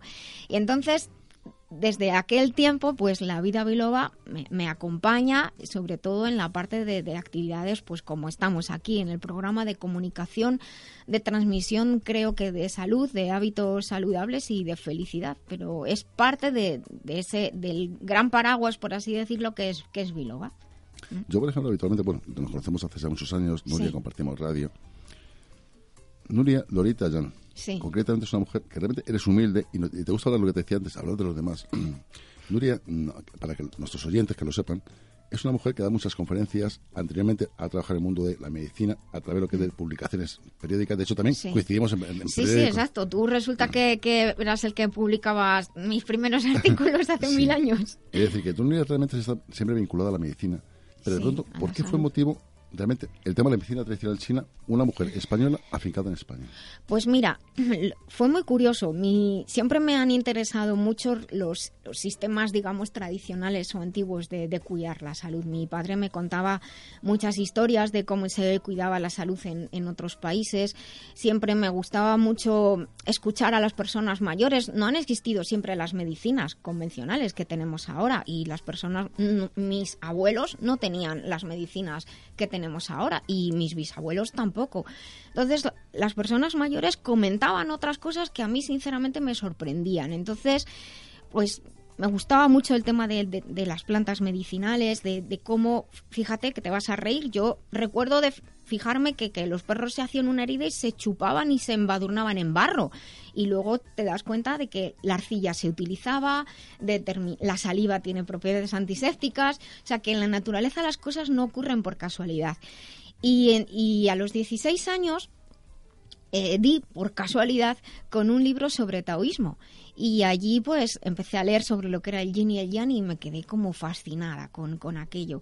Y quiso el tiempo que fuera pasando y que me enterara de que eh, existían estudios para aprender medicina china. Había contactado con algunas personas que me habían explicado eh, versiones muy antiguas de lo que era la acupuntura y lo que eran los meridianos. Y a mí para una mujer de ciencia que también me gustaba mucho la filosofía, pues la verdad es que se me abrió un campo que, que, que yo nunca pensaba que estaba ahí. Todo vino a raíz de que me llamaron para trabajar en una clínica de medicina natural, entonces se llamaba de lo que hoy decimos medicina no convencional, donde trabajábamos farmacéuticos, bioquímicos, médicos, pero con, con medicina natural y allí pues conocí que había la posibilidad de estudiar medicina china y realmente pues cambió mi vida porque porque es el sustento eh, principal que me hace combinar dos mundos y establecer puentes entre distintas concepciones de la salud.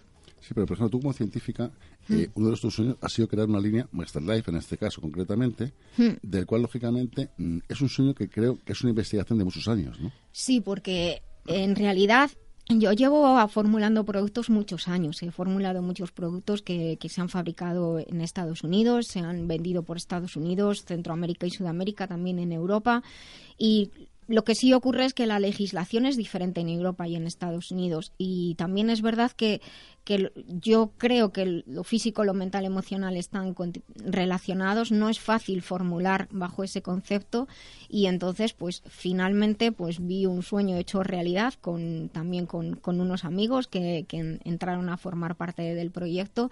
Y salió Master Life, que, que son productos formulados eh, con con ingredientes occidentales, por así decirlo, porque hay, hay nutrientes, hay plantas medicinales, pero pensando en chino, aunque parezca raro. Y entonces hay veces que me dicen, no entiendo la fórmula. Y digo, claro, no entiendes porque está formulada pensando en chino, pensando en la fisiología china. Y entonces de esa manera pueden actuar en muchos campos. Yo, Nuria, yo bajo mi desconocimiento de medicina, es curioso, la medicina tradicional china es la más antigua del mundo, lógicamente, Sí, exacto, una de las más antiguas. que se sigue aplicando actualmente en la época que estamos. Exacto.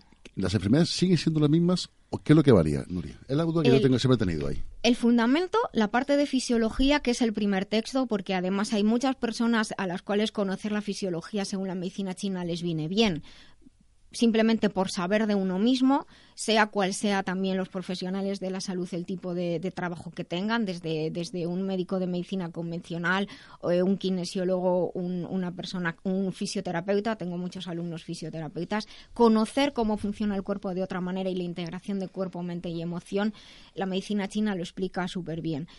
La fisiología, de hecho, básicamente es la misma y, y realmente como primeros textos son textos del siglo V antes de nuestra era, que es de, son, digamos, contemporáneos de Hipócrates, para que nos hagamos una, una idea.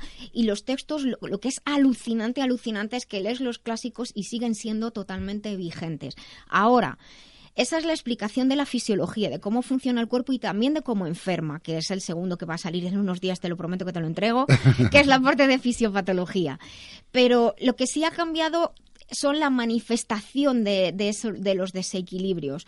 Pues lógicamente hay otros microorganismos en, en el mundo, hay otros, mm, hay, el estrés es un factor muy importante en nuestra sociedad y ha creado enfermedades nuevas y ciertamente, de hecho, muchos desequilibrios inmunológicos o desequilibrios que llamo centrales del sistema inmunológico, endocrino y nervioso provienen del estrés. Entonces, el estrés entra en nuestra vida y desordena todo. Entonces, lo que quiero decir es, el sustento de cómo funciona el cuerpo y cómo se desequilibra es el mismo, pero la manifestación es diferente. Mal comparado sería, tú puedes eh, coger lana, teñirla de diferentes colores y hacer diferentes tejidos y con eso diferentes ropas, un pantalón, una camisa, un jersey, pero la lana es la lana.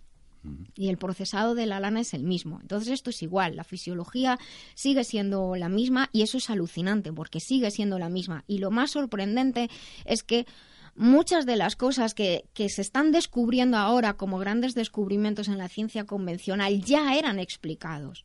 O sea, la ciencia convencional está confirmando lo que hace miles de años se sabía. El otro día recibía un artículo que me decía, mira Nuria, eh, me gusta mucho trabajar con hongos, de hecho voy a hablar de hongos en, en este seminario, eh, tal hongo resulta que tiene propiedad probiótica y mi respuesta fue, hace miles de años que se dice.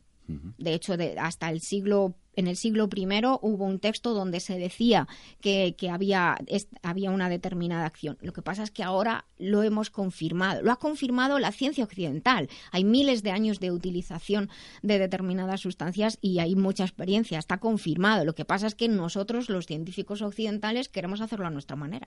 Claro, sí, pero por ejemplo, actualmente, por ejemplo, eh, tú impartes clases, eh, Sí. según tengo entendido, según me Mm. parece ser. ¿Tus alumnos realmente llevan también esta línea a la tradición antigua, que es la medicina tradicional china? Lo que depende de la formación previa que tienen, que tengan. Hay algunos que se quedan muy prendados y entonces eh, lo que hacen es dar un sustento a su trabajo eh, en base a la medicina china y realmente lo que suele ocurrir es que te cambia la vida, porque te cambia incluso la manera de, de verte a ti mismo y de ver al entorno. Pero lo que a lo que yo enseño es a combinar las, las, dos medicinas, por así decirlo, que debería ser solo una, pero dos maneras diferentes de ver la medicina y, y la salud. Pues es, es, curioso porque, por ejemplo, claro, el médico tradicional, general, por ejemplo, mm. ¿acepta la medicina tradicional china o es un punto y aparte? No, hay desgraciadamente hay, hay ciertos problemas y es, es más bien una cuestión de, yo creo, de, de, de concepción tuya, de, de como profesional del mundo, de tu trabajo, de, de lo abierto que estés a recibir nuevas ideas, de las ganas que tengas de confrontar lo que sabes con, con otras, con otras ideas, de, de, las ganas que tengas de, complementar. Yo recuerdo eh, hace, hace muchos años una persona que atendí, era un médico muy importante, eh, ya aún con una edad avanzada, y entonces dijo yo quiero que me trates con medicina china y yo le explicaba porque me gusta mucho explicar lo que pasa por qué pasa para que cada uno pueda participar en su proceso y me dijo déjalo Nuria no me expliques nada es que ya no tengo cabeza para aprender más. Yo me fío de ti. Pero bueno ciertamente cada uno tenemos nuestra manera de ser y, y, incluso en la ciencia convencional no todos estamos de acuerdo en todo. En física, fíjate, se dan de tortas las distintas concepciones. Eh, efectivamente. O sea que... Sí, pero tú, por ejemplo, Nuria, que es curioso, aplicas lo que es la medicina al deporte inclusive. Es decir, realmente... Yo, por ejemplo, muchas veces lo hemos comentado, hmm. tú has impartido clases en INEF concretamente a lo que es alumnos. De hecho, sí. mi hija está estudiando tercero de INEF sí. precisamente. ¿Es aplicable al deporte en general? Mira, la medicina china, de hecho, es, es un soporte espectacular precisamente para, para, el mundo del deporte, el mundo de la, alta exigencia física y de la actividad física y deportiva. De hecho, es, es verdad que diseñé un programa, yo he trabajado siempre con, mucho con deportistas, me encanta el mundo del deporte, porque es un mundo sacrificado, es un mundo donde el cuerpo y la mente están al límite y he trabajado mucho con deportistas y lo que hice fue incorporar a, a, al, al, conocimiento de, de, nutrición, de cuidado del deportista y de las afecciones y de los desequilibrios del deportista el conocimiento de medicina china. Pero fue una universidad, y debo decir que fue la Universidad Europea de Madrid, quien estando yo allí, yo daba clase, impartía clase de medicina china dentro de en la Universidad Europea, yo dirigía el programa de, de acupuntura y moxibustión, y ellos sabiendo que yo trabajaba con deportistas me, me dijeron, ¿y tú qué haces? Y entonces, viendo los resultados que tenían, me pidieron que preparara una formación y de hecho en el primer máster que hubo de medicina deportiva junto con el Real Madrid yo fui la que introduje la, la, la acupuntura y la medicina china eh, por primera vez en aquel máster. De, de, aquel, de aquel máster vino un programa que también se impartió en la Complutense a petición de la Escuela de Medicina Deportiva de la Complutense y el programa es mío. Es un programa donde está explicada la fisiología del deporte eh, en, términos de medicina china junto con, con la fisiología convencional y, y, observar cómo eh, en el esfuerzo qué es lo que se desgasta, por así decirlo, y cómo se puede prevenir y optimizar el, el esfuerzo y mejorar la recuperación, que para un deportista, sobre todo, ya no un deportista de élite, sino para cualquier persona que tenga una actividad física intensa es importante. Y cuando hablo de esto, hay actividades laborales que, que son, tienen un gran desgaste físico. Entonces, esto que yo enseño en de, de, acupuntura y deporte, que es como se llama el programa en general, pero tiene también nutrición, complementación nutricional, pues sirve también para atender a personas que a lo mejor están trabajando en Mercamadrid cargando y descargando ocho horas al día. Y es un esfuerzo físico importante. Nuevamente, Nuria, por ejemplo, si alguien se quiere poner en contacto contigo, ¿cómo te localizan? ¿Dónde te localizan? pues yo siempre digo que el que quiere me encuentra, porque no tiene más que, que poner mi nombre en, en internet y, y, y aparece el, el, contacto. Pero bueno, a través de, de la web biloba.es o del teléfono 622 56 56 07, ahí me encuentran y de verdad que, que como mi vida profesional es pública, entonces eh, pueden encontrarme con toda facilidad. No, para mí es un privilegio, eres una eminencia. Muchas gracias. Y escucha, y ahora te paso otra vez el, el relevo a ti para que sigas hablando de tus cosas. bueno, pues no sé qué más decir, la verdad. Que muchas gracias, esta es tu casa para lo que quieras y venir cuando quieras. pues muchas gracias, sinceramente. Te voy a pedir que nos digas el tiempo que va a hacer la semana que viene? Escucha. Según tu calendario Escucha, zaragozano. escucha, para que veas que voy acertando, ¿eh? Sí, sí, la verdad es que me dejaste muy Sí, sí. sorprendida. Pues mira, concretamente, eh, llena en Virgo a las 14.54 horas. Hoy. No, no, el domingo, el domingo. Ah, el de mañana, mañana. Hoy no, hoy no, mañana. Mañana. Con, el- con el predominio de los vientos del oeste, algo inclinados al norte, habrá tiempo duro y áspero, y girando hacia el sur, húmedos, borrascosos y con lluvias frías. En los días claros, escarchas o ligeras heladas seguirán en neblinas matinales. Bueno. En conclusión, que no te, no te quites el paraguas del bolsillo, ¿sabes? No, aquí, aquí es ella, eh, Marta ha venido con sandalias hoy, con los pies al aire. Yo todavía no me atrevo, le decía a Jesús antes de, de empezar el programa. Yo hasta junio no me atrevo a quitarme los leotardos prácticamente. Hasta el 40 de mayo no te quites el Hasta, sayo. ahora- y eso, hasta el 4 de mayo que te parta un rayo. pues nada, vamos a seguir. Muchas gracias, Jesús. He de decirte que mil gracias por también por este ofrecimiento que me has dado. Hombre, es que este mm, tiempo. Mm, yo siempre, sabes tú, ¿a quién llevamos, a quién llevamos? No, dije no, ¿a quién voy a llevar? Es a ti misma. Vale, Claro, y tú quedaste sorprendida. decir, Sí, que- sí, la verdad que sí. Y por cierto, me ha encantado la entrevista, te lo digo en voz alta. Vale, pues muchísimas gracias y muchas gracias a todos los oyentes que cada día nos siguen y hacen que, que seamos cada, cada vez más. Así que ahora vamos a ir con una canción que a mí me gusta especialmente y Jesús, ¿tú crees en la vida después del amor? Después del amor. ¿O ¿Después te quedas hecho una pena? bueno, veamos con una canción de Cher. El amor es maravilloso. Ay, ay, ay, ay. ¿Cuánto ay. correspondido? Exacto.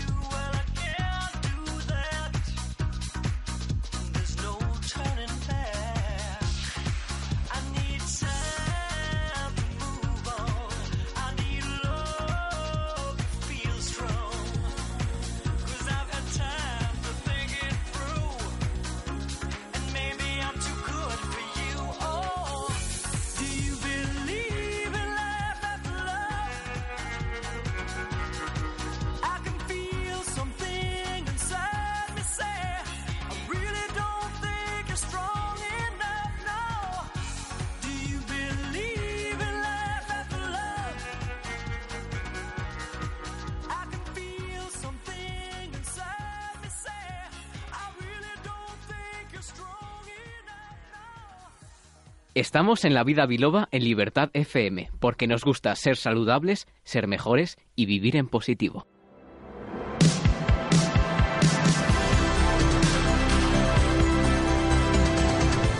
Bien, con esta música, que, que es una música que siempre tenemos en este programa, cuando hablamos de, profesionales, profesionales de la salud que vienen a contarnos su experiencia relacionada con la salud física, la salud mental y la salud emocional. En definitiva, con el bienestar. Y hoy tenemos con nosotros a Tamara Día- Diana Rodríguez Rabadán. Encantada. Igualmente. Buenos Nuria. días. Buenos Eh, días. De nuevo, bienvenida a nuestro programa, La Vida Biloba. Muchas gracias. Y es psicóloga, trabaja en centros docentes, además tiene tu propio centro de, de terapias. Y hoy vamos a hablar con ella sobre un aspecto diferente del acoso escolar. He de decirte, Ta- Tamara, que en el programa somos estamos muy sensibilizados en todo tipo de todas formas de, de acoso y hemos hablado en alguna ocasión de, de los problemas con los chavales. Pero me gustaba hablar contigo precisamente de un aspecto que sería el contrario, el que a lo mejor nos hemos sensibilizado demasiado como padres y entonces ya pensamos que todo lo que le ocurre a nuestros hijos en el cole puede ser acoso y, puede que no sea así. Eh, entonces eh, hemos tenido algunas veces directores de colegios aquí que han estado y nos han explicado los protocolos de, de actuación, cómo, cómo, se, cómo se activan. Pero claro, en este caso, desde tu experiencia en los departamentos de orientación, pues me gustaría que nos dijeras eh, tú con palabras sencillas, como todos los que estamos aquí nos están escuchando padres. Entonces, ¿cómo eh, podríamos explicar cuando el niño nos viene, nos cuenta algo y realmente cómo podemos diferenciar lo que es acoso y no es acoso escolar? Bien. Bueno, está claro que el acoso es algo que, que existe y que ha existido siempre. Pero también eh, hay casos en los que la sobreprotección de las familias les hace pensar o ver situaciones que en realidad no lo son, ¿vale? La dificultad del acoso es detectarlo, ¿vale? Eh, eh, hay situaciones en las que es muy obvio, pero hay en otras en las que hay que investigar o profundizar un poquito más. Entonces, eh, en cuanto al acoso, contamos con lo que es la agresión física, que puede Sí. ser empujones, poner zancadilla y demás, pero también contamos con, con una agresión psicológica, Exacto, ¿vale? En la que puede eh, haber un aislamiento activo por parte de los demás, hacerles sentir miedo, insultos, ¿vale? Entonces, eh, sí que tenemos que tener en cuenta que hay tres pilares fundamentales por los que se puede detectar eh, el acoso. Una es eh, una intención de hacer daño por parte del acosador. Otra es que mm, la víctima se encuentre en una situación de inferioridad, ¿vale? Y la última es que haya una reiteración de esas conductas dañinas, ¿vale? ¿Qué pasa? Que eh, lo normal es que los niños se peleen, discutan, mm, se peguen.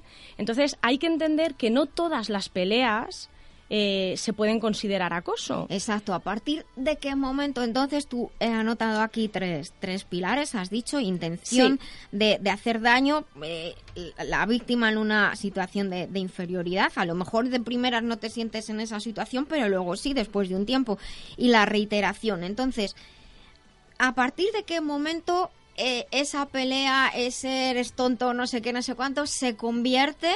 eh, ¿Hay un momento determinado o para cada niño puede ser diferente? Porque también Claro. cada niño es distinto. Eso es. Tanto, eso es. tanto el que acosa como el acosado. Eso es, eso es. Tenemos que tener en cuenta que, que un insulto o una burla aislada no son tolerables, desde luego, pero tampoco es acoso. Entonces, evidentemente depende de- del aguante, por así decirlo, que tenga el niño, ¿no? O sea, el hecho de que mm, a mí mm, tres días a la semana pues me digan tonta, pues a lo mejor para mí no supone nada, Sí. pero a lo mejor para otra persona es un mundo, ¿vale? También es verdad que eso ocurre en el mundo de los adultos. Dependiendo de tu escala de valores, puede que hay cosas que sean inaceptables ni una sola vez. Exactamente. Entonces, por eso también hay que ver en qué situación psicológica se encuentra la víctima, ¿vale? Que ya iremos hablando más adelante porque, mm, porque claro, partimos de la base de que hay niños que hacen un mundo de cualquier cosa o que tienden a exagerar las cosas, ¿vale? Entonces, por eso hay que analizar la situación, ver en qué medida se producen eh, esos insultos o esos empujone- empujones, eh, ver si hay testigos, si no hay testigos, eh, ver cómo se encuentra psicológicamente esa víctima, cómo se encuentra psicológicamente el, el acosador en este caso, y entonces ya crear un análisis y una valoración. Y a partir de ahí considerar si se actúa o no se actúa. Entonces, eh, imagino que, que ante una duda, ¿qué, ¿qué es lo que tendrían que hacer los padres? Bien. Bueno, los padres, eh, sobre todo lo primero es eh, mantener la calma, dialogar con su hijo y, y, bueno, ser conscientes de que lo que le esté contando su hijo puede ser que sea 100% verdad, nadie lo discute, puede ser que el niño exagere las cosas o puede ser que sea mentira. que también hay situaciones, bueno, pues porque los niños quieren hacer un determinado llamada de atención, Sí. digamos, a sus padres, ¿no? Sí. Según la situación familiar. Entonces, una vez que los padres ya han dialogado con el niño, establecen esa comunicación ¿no? y confianza con el niño, eh, bueno, pues tienen ellos también que pensar en una serie de síntomas, Eso, ¿vale? Que, mm, que pueden ver si realmente se, se dan en casa, ¿vale? Porque muchas veces estos síntomas es más fácil valorarlos desde casa que desde el colegio, ¿vale? ¿Qué síntomas o indicadores nos podemos encontrar? Pues un incremento mm, de las faltas de asistencia en clase, ¿vale? No es lo mismo, evidentemente, un niño de 10 años que un niño, un chaval que esté en el instituto, Claro, ¿vale? Que si no quiere ir, no va. No va, exactamente. Eh, una negativa para asistir al centro. Pues para niños más pequeños que estén llorando todos los días que no, quieren ir al ir, que no cole. Descenso drástico del, del rendimiento escolar. Eh, ausencia de amigos, ¿vale? Que vean que, bueno, que, que no sea un niño o una niña que generalmente tenga muchas amistades, ¿vale? O que de un tiempo atrás, pues que eh, ha perdido determinadas amistades.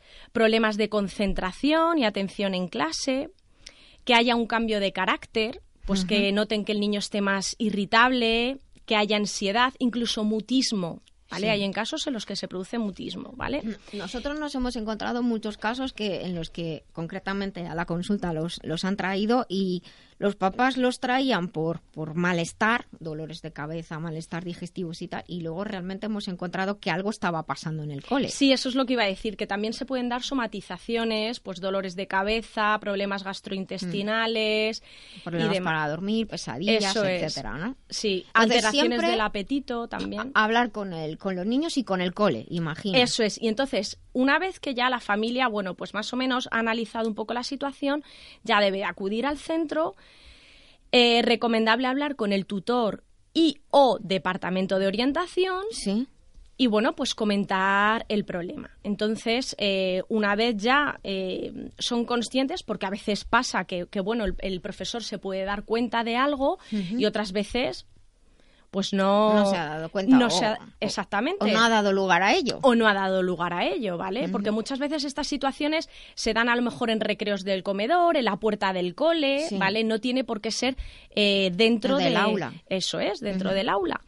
Y entonces ya eh, se establece un protocolo, ¿vale? En el que eh, empezamos a recoger información, observaciones, eh, bueno, pues digamos que hablamos eh, con todos los niños, ¿vale? Intentando neutralizar el máximo posible y hacer el mínimo daño a las personas implicadas, ¿vale? y, y una vez ya hemos recogido toda esa información, ya se evalúa ¿Qué tenemos? Tenemos situación de acoso, no llega a ser situación de acoso. En caso de que sea positivo, pues ya establecemos el, el plan de intervención. Pero ¿te has encontrado muchos casos en los que en los que no era tal acoso? Muchísimos. Sí. Muchísimos. ¿Y cómo y cómo reaccionan los padres cuando les dices lo que está pasando el niño no es no está el acoso, hay que actuar de otra manera? ¿Se lo toman a mal por curiosidad? Hay casos en los que sí. Hay casos Sí. en los que sí, porque mm, de verdad que a veces la sobreprotección de, de los padres no deja ver eh, más allá. Y entonces eh, muchas veces los padres dicen, es que yo conozco a mi hijo 100%. y no es así. No, en el cole son de otra manera. Son de otra manera, pero es que pasa incluso en la vida adulta. Sí, sí. Nos pasa con nuestras parejas o nuestros hijos. que Exactamente. "Oye", y justo al revés. Tú estás sintiendo todo el rato, Jesús.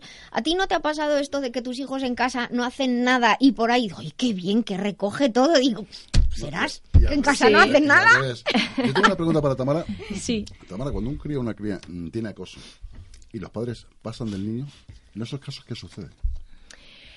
Pues mira, es que no hemos encontrado ningún, ningún caso en el que, todo lo contrario, eh, los padres se, se- se sensibilizan eh, muchísimo, incluso dan a veces eh, tanta prioridad que hay que... Calmar. Eso es, los- hay que relajar y calmar porque muchas veces determinadas conductas de los padres lo que hacen es fomentar a lo mejor ese miedo en el niño, esa inseguridad en el niño y lo que hay que intentar hacer es normalizar al máximo posible la situación. ¿vale? Siempre controlando, evidentemente. ¿no? Y dime una cosa, tú aparte de, de- del tema de, de trabajar en, en los centros docentes, si alguien quiere ponerse en contacto contigo, ¿cómo lo puede hacer? Alguien que te quiera consultar. Bien, bueno, pues eh, mi clínica se llama eh, Clínica Mi Luz, ¿vale? La web es www.clinicamiluz.es y el número de teléfono es 91 248 6103.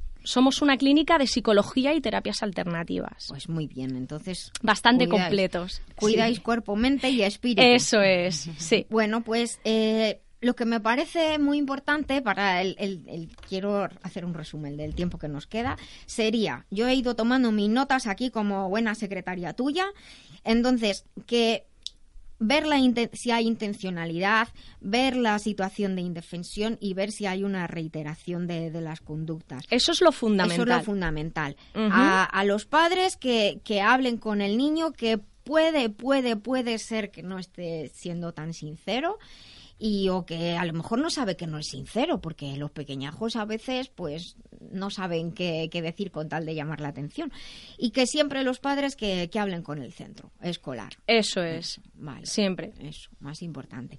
Y bueno, y que digo yo que confiar, que a mí me parece muy importante, en los centros de lo que es la el personal de orientación en que como padres nos vais a ayudar a que todo Totalmente, vaya totalmente. Siempre se mira por el bien del niño y su bienestar. Eso, sin duda, por encima de todo.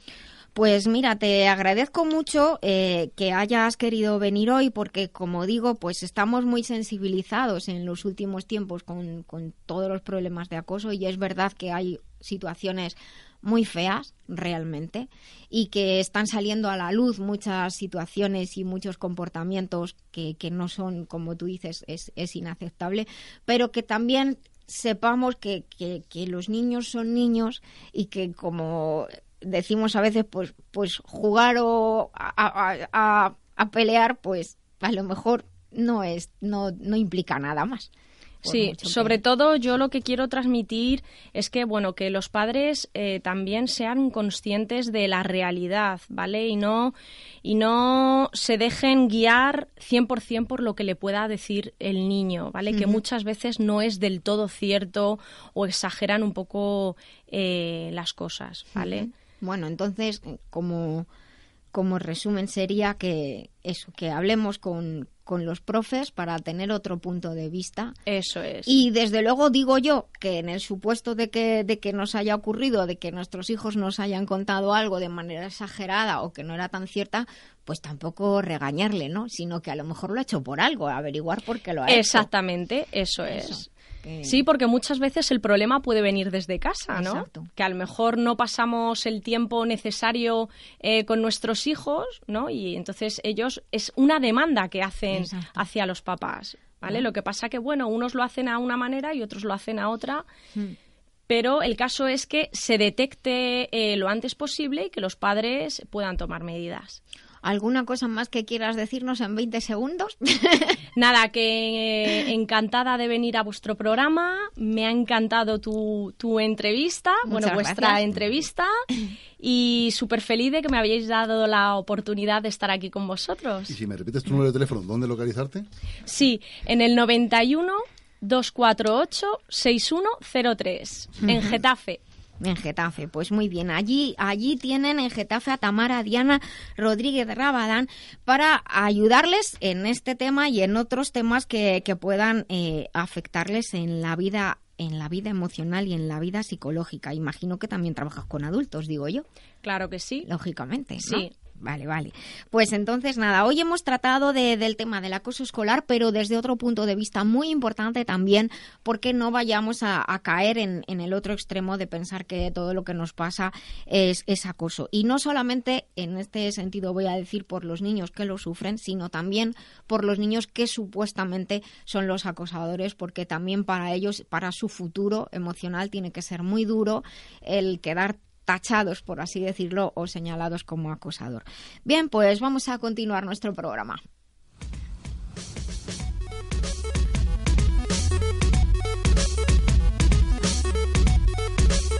Vale, pues estamos ya aquí con Quisco al otro lado del teléfono. Buenos días, Quisco. Hola, muy buenos días, Nuria. Buenos días, compi. Buenos días a, a los invitados y buenos días a todos mis filoveros y todos mis oyentes. Tenemos hoy unos pocos minutos menos de lo habitual. No Se- pasa la nada. culpa es de Tamara. ¿De qué qué? La culpa, la culpa no existe, la creamos los humanos. Así Ay, que ay, sí, lo que vamos es aprovechar tiempo. que Venga, lo que, pues, lo que tenemos que hacer. Con, con alegría. Mira, A vamos ver. a hablar hoy del mobile, ¿no? Venga. 1.500 millones, 1.500 millones de ventas se esperan en el 2017 de dispositivos móviles en el mundo. 1.500 millones de ventas. Y a mí no me cae 16 nada. Eh, a, a mí poco. Eh, 16 millones de, en España. 16 millones de dispositivos móviles se esperan que se compren este 2017. Madre Y mía. seguramente pues estaremos por ahí, por ahí. La- esta- este tipo de datos no lo dan así por casi. Ujú. Eh, sé que, que, que más o menos por ahí, por ahí andarán la, la, cuando llegue el final en diciembre, por ahí andarán la- los datos. ¿Y qué es lo que se ha tratado en este mobile? ¿Qué ha sido lo interesante? Bueno, pues la verdad es que yo me esperaba un poquito más, ¿eh? Sí. El mobile, sí. Te has desencantado. Bueno, Te has un desilusionado poquito un poquillo. Venga, vale, sí. vale. Sí, porque, bueno, eh, sí que he visto que me ha gustado esto de, de que eh, el tema de, de la reedición de algunos teléfonos como el 3310, ¿no? El BlackBerry. Sí. Eh, pero, Y a mí pero nunca sí me ha gustó, lo siento, eh, pero a mí nunca me gustó mucho. Bueno, eh, a mí sí que me gustó el 3310, pero lo veo un poco una cosa absurda, la verdad. Eh, sí que me gustaría que, apost- que apostaran más por teléfono, por ejemplo, para, para tercera edad o para Sí. personas que, que tienen problemas eh, físicos y, y a lo mejor no veo tanta eh, tanto inversión en I+D en ese tipo de cosas, pero bueno, me de, gustaría esos, más. de esos sencillos, casi como dices tú, de tecla única. Pues sí. Pero bueno, voy a hablar de lo que ocurrió. ¿Qué es lo que ocurrió? Que dentro de las novedades en móviles, pues hay tres grandes, tres grandes eh, eh, novedades, ¿no? La primera de ellas es que las pantallas ya casi están sin marcos, ¿no? Casi eh, te encuentras que ya los marcos de, de lo que es la pantalla de- están desapareciendo. E incluso, pues hay algunas que están en 18, ya no en 16.9, sino en 18.9, en formato 18.9 de, de visión. Otra de las cosas que, que también eh, eh, es una de las cosas importantes y novedades que se está convirtiendo mucho son las cámaras estas de eh, dobles traseras, que, que mm, hay un, un móvil, por ejemplo, que, que lleva unas que son espectaculares. Pero ¿para, qué- Eh, ¿para qué? ¿Para qué es esto de una cámara doble trasera? Bueno, pues digámoslo así, también sirven estas, estas cámaras para darle más definición. Ah, vale, Eh, vale. hay una, por ejemplo, en, un, en uno de los modelos, eh, una es monocromático y lo que hace pues ayudarte en los resaltes de los negros y los blancos, hacerte una Ajá. foto en blanco y negro de, de categoría Sí, sí, y, sí. y bueno, y después hay otro que utiliza lo de la, el, el formato cámara, que ¿cómo se llama? Cámaras gran angular. Al tener dos cámaras pues tienes un, un ángulo de visión mucho más amplio, de por Claro ejemplo que- 125 grados, ¿no? Que antes Pues, era como un dispositivo que tenías que poner extra, ¿no? Eh, efectivamente. Entonces, bueno, eso es lo que ¿Has para visto eso qué más o menos sirven las dos cámaras, sirven para muchas cosas, pero, ¿sabes? Por ejemplo, también hay otra empresa que es una, se llama Energy, que tiene un, el teléfono se llama Pro 3 Ujú. y anda un salto bastante bueno en, en diseño y, y su terminal tiene doble cámara y es capaz de, de hacer fotos en 3D bastante, Hola. bastante en condiciones. El galardón al mejor móvil, eh, bueno, otra de las cosas que no se me olvide, he dicho lo de la doble cámara, lo de las pantallas sin marco y la tercera cosa son los USB eh, guion C, que son los de carga ultra rápida. Eso es otra de las cosas que también, eh, las novedades nuevas de, de los nuevos modelos. Sí. El Huawei, se ha presentado el Huawei P10, que tiene un gran angular eh, de 125 grados, tal, eh, y el mejor móvil, el catalogado como el mejor móvil en, en el World. Mobile Congress, ha sido el XZ Premium, que tiene pantalla de 4K, eh, tiene una sola lente, pero puede grabar en cámara lenta a 960 fotogramas por segundo. Una barbaridad. Y eh, Con esto, También- con esto los, los chavales van a hacer virguerías. Para y luego lo que no son chavales, y lo que no Bueno, son ya, chavales ya, porque- pero, pero la verdad es que yo, como veo más a los chavales con las cosas que hacen, pues con esto ya, madre mía, aquí maravillas, vamos a ver. Pues sí. Después, Meizu ha inventado una tecnología capaz de cargar los móviles en, en el 100% de la batería en 20 minutos. Lo que pasa es que todavía no se está usando aún en ningún Eso me dispositivo, hace pero falta bueno, a mí, ¿eh? pero ya llegarán, ya llegarán. Y después en Gadget, que yo de móviles, nosotros eh, no distribuimos, como decía, de estos 16 millones de ventas, seguramente no nos llevemos nada, pero aquí en Gadget sí que, algunas de las cosas que voy a hablar sí que las tenemos en Jiménez Business. Sí, a ver. Y, por ejemplo, eh, las cámaras 360 grados. Las hay de tres tipos. Están para iOS, para teléfonos iOS, Sí. para Android y las profesionales. La, para teléfonos iOS valen menos de 300 euros, para Android menos de 150 euros y para profesionales menos de 600 euros. Y en el mobile han sido totalmente un éxito. Anda. Porque al final hablé en muchísimos campos, esto de tener una cámara 360 grados, Mm. gracias al, al teléfono, porque muchas de ellas son, como digo, son compatibles con los teléfonos para utilizar la tecnología del teléfono y, y, eh, bueno, y pr- prácticamente lo que estás pagando es por la lente y el, y el software, hardware, etcétera, ¿no? Después hay otra cosa bastante, eh, eh, eh, me, ha, me ha resultado bastante importante, que es el proyector, eh, el de Sony Xperia Touch, que convierte cualquier superficie en una pantalla táctil Ah, y reproduce vídeo, videojuegos, videoconferencias. yo quiero una de. Eh, esas. tiene una pan- reproduce una pantalla de 23 pulgadas con resolución de 1366 por 778 píxeles Jolín. y convierte, como digo, cualquier superficie en una pantalla táctil. Esto es brutal. Eso es una el precio está un poquito por encima de los 1.500 euros, pero tampoco estamos hablando de algo fuera de, Bueno, de si onda. se, si se amortiza, si se amortiza. Claro. Ujú. Mm, hombre, solo por el para el uso de información y en otro tipo de cosas, pues, puede en, la parte genial. docente y todo eso y tema de, pues, de presentaciones de negocios y esas cosas marketing, es etcétera. Se puede utilizar para muchísimas cosas. Después, otro de los productos que, que quizás tengamos también pronto en Jiménez Fitness, que son los traductores. Sí. Eh, hay dos. Uno de ellos, te, eh, con un so- pulsas un botón, reconoce la voz del usuario y traduce a más de 80 idiomas. Y no necesita internet. La batería dura, No, dura 12 Marta horas. está diciendo que le gusta esto. La batería dura 12 horas y eh, cuesta el dispositivo va a costarle al cliente final menos de 150 euros. Ah, pues está Eh, muy bien. Aquí en este caso, en este caso lo que hace es traducir a la persona que está hablando en inglés, por ejemplo, no sabes na- ni papa ni inglés, esto por ejemplo me podría venir bien mañana por la mañana, Sí. eh, pero eh, sin embargo eh, tienes que estar leyendo lo que te va lo que te va poniendo, o sea, no mm, no, no te lo traduce una voz, ¿vale? No te lo Sin embargo, habla, hay otro, hay otro que ya está a la venta también, que, que este sí que lo vamos a traer sí o sí, y traduce en tu oído al instante la conversación de otro usuario a través del micrófono integrado que tiene. Entonces, esto sí que es una innovación brutal. O sea, ya se acabó esto de no entender lo de la Torre de Babel.